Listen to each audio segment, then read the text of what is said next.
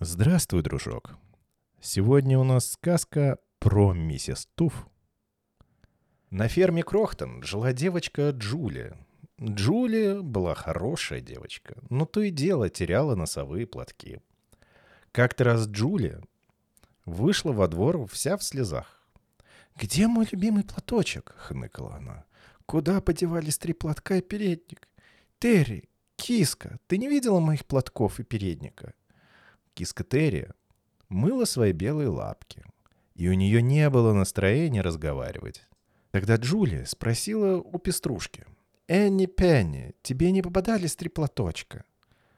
«Что мне твои платочки?» — возмутилась Энни Пенни. «Мне нечего надеть. Посмотри, как я хожу. Босиком. Бо-си-ко-ко-ко!» И обиженная Энни Пенни скрылась в курятнике. Тут Джулия заметила на ветке дрозда Робина. «Робин, тебе не попадались мои платочки?»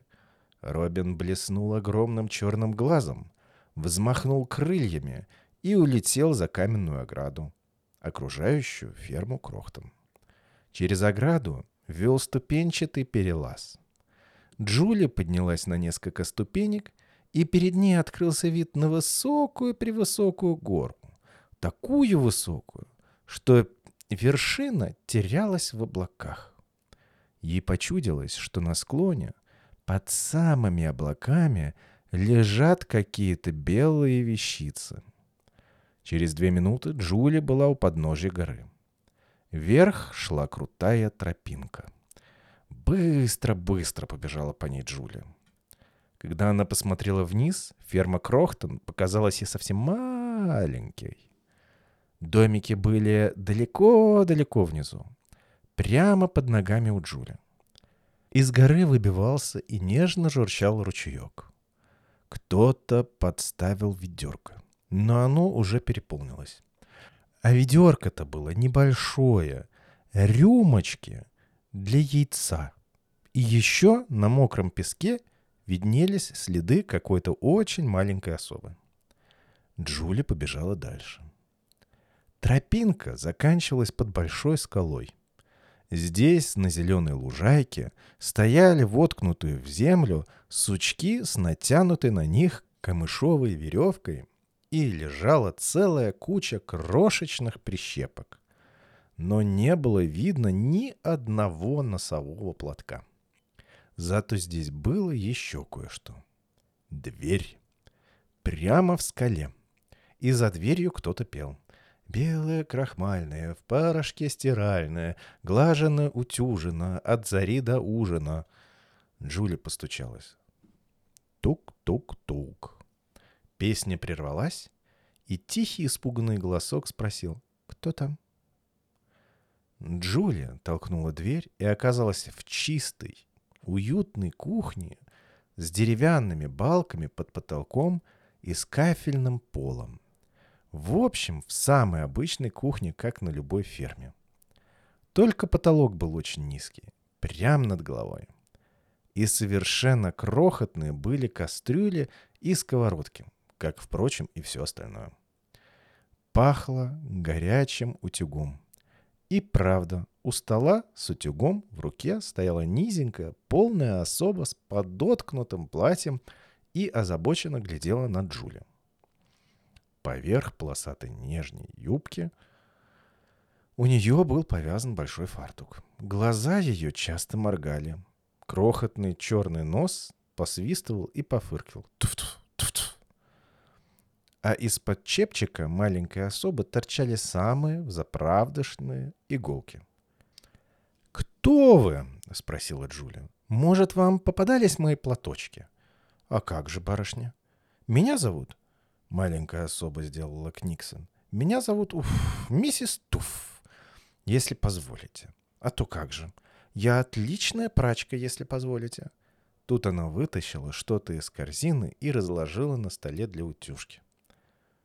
«Что это у вас?» — спросила Джулия. «Это не мой платок?» «Ах, нет, барышня, это красный жилет Дрозда Робина, если позволите». Она отутюжила его, сложила и убрала в сторону. Затем она сняла что-то с деревянной рамы для сушки белья. «Это не мой передник?» — спросила Джулия. «Ах, нет, барышня, это скатерть мисс Скворч.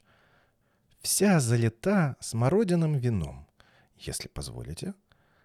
Пойди отстирай такую, уф». Миссис Туф взяла из очага второй утюг и брызнула на него водой. Глаза у хозяйки то и дело моргали, а черный нос свистел и пофыркивал. «Тюф-тюф, тюф-тюф!» «Это мой платок!» — воскликнула Джулия. «А вот и мой передничек!» Миссис Туф тщательно загладила складки и расправила по краям кружево. «Замечательно!» — ахнула Джулия. «А это что за чудо? Длинные, желтые, с пальчиками, как у перчаток. Да просто чулки Энни Пенни, если позволите. Эта курица продрала обе пятки. Знай себе, скребет землю. «Скоро будет ходить босая», — сказала миссис Туф. «Ага, здесь еще платок. Но он красный, это не мой. Это платок старушки миссис Пуш, если позволите. Он так провонял луком, что пришлось стирать отдельно. Но запах лука остался. А это что такое? Это панталоны сэра Исаака Ньютона.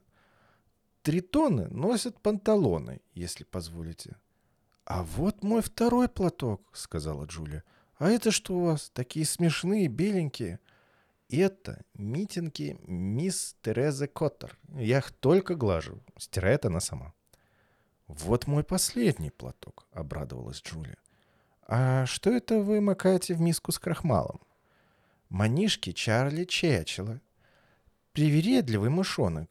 Обрежается, как лорд», — воскликнула миссис Туфф. Но я все прогладила, теперь надо проветрить кое-какие одежки. «Что это за пушистые вещицы?» — спросила Джулия. «А, это меховые курточки ягнят из Барандора». «Значит, они снимают курточки?» — спросила Джулия. «Да, барышни, если позволите. Видите, здесь на плече овечье клеймо или метка. На этой курточке стоит клеймо «Малкастер», а вот три куртки с метками Крохтон. Овчина всегда клемят перед стиркой, объясняла миссис Туф. И она стала развешивать для проветривания самую разную одежду. Мышиные замшевые курточки, черный бархатный жилет мистера Кроттерля Роя, рыжий бесхвостый фраг бельчонка Тресси, сильно севшую голубую куртку Питера Пуша — и нежную юбку без метки, которая затерялась в стирке. Наконец корзина опустела. Миссис Туф заварила чай и налила чашечку себе и чашечку Джуля. Они сели у огня на скамейку, сидели, потягивали чай и поглядывали друг на друга. Левой рукой миссис Туф держала на весу чашку, а правой размешивала сахар. Руки у нее были темно-коричневые от загара и ужасные, сморщенные от стирки. А сквозь платье и чепчик у нее везде торчали шпильки. Острыми концами наружу. И Джули на всякий случай старалась сидеть подальше. После чая они связали одежду в узлы, а платки Джули аккуратно сложили. Завязали в чистый передник и скололи серебряной английской булавкой – Затем они подложили в огонь сухого торфа, вышли и заперли дверь, а ключ спрятали под порогом. Потом с узелками одежды в руках Джули и миссис Туф побежали под гору. Из зарослей папоротника им навстречу выходили самые разные лесные обитатели. Но прежде других на тропинку выскочил Питер Пуш и Оливер Кролет. Миссис Туф принялась раздавать чистые одежки. Все звери и птицы радостно благодарили замечательную прачку. Когда миссис Туф и Джули спустились с горы и оказались у каменной ограды, в руках у них уже ничего не было. Только Джули несла свой крохотный узелок. Джули влезла по ступенькам на ограду и обернулась. Попрощаться и сказать прачке спасибо.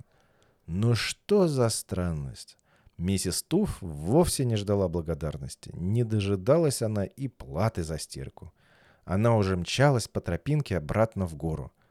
Но куда делся ее накрахмаленный чепчик? Куда делась шаль? Ну позвольте, где ее платье? И где же ее полосатая нижняя юбка? И какая она стала крохотная, и какая бурая, да сплошь колючая, и бежит как лихо. Оказалось, что миссис Туф — ежиха. Толкуют, что малютки Джулия задремала на каменной ограде, и все это ей приснилось. Тогда откуда взялись три чистых платка, завязанные в передник и сколотые серебряной булавкой? И еще, я сам видел дверцу на той горе. И еще, я сам близко знаком с миссис Туф. И на этом сказке конец. Кто дослушал, молодец. Это были все друзья Питера Пуша. До скорых встреч!